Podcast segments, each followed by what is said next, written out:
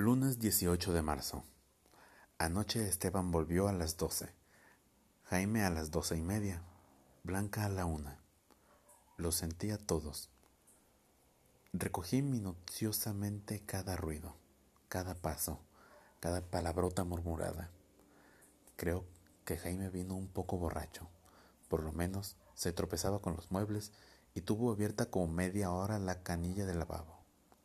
Sin embargo, las puteadas eran de Esteban, que nunca toma.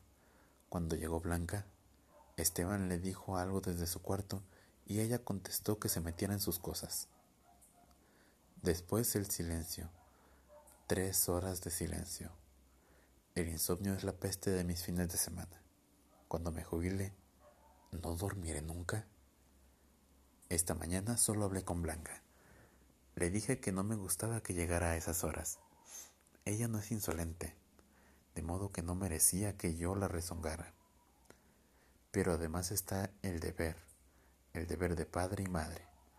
Tendría que ser ambos a la vez, y creo que no soy nada. Sentí que me extralimitaba cuando me oí preguntarle con tono admonitorio, ¿qué anduviste haciendo? ¿A dónde fuiste? Entonces ella, mientras embadurnaba la tostada con manteca, me contestó, ¿Por qué te sentís obligado a hacerte el malo? Hay dos cosas de las cuales estamos seguros.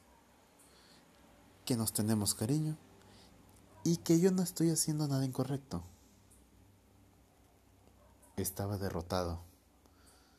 Sin embargo, agregué nada más para salvar las apariencias.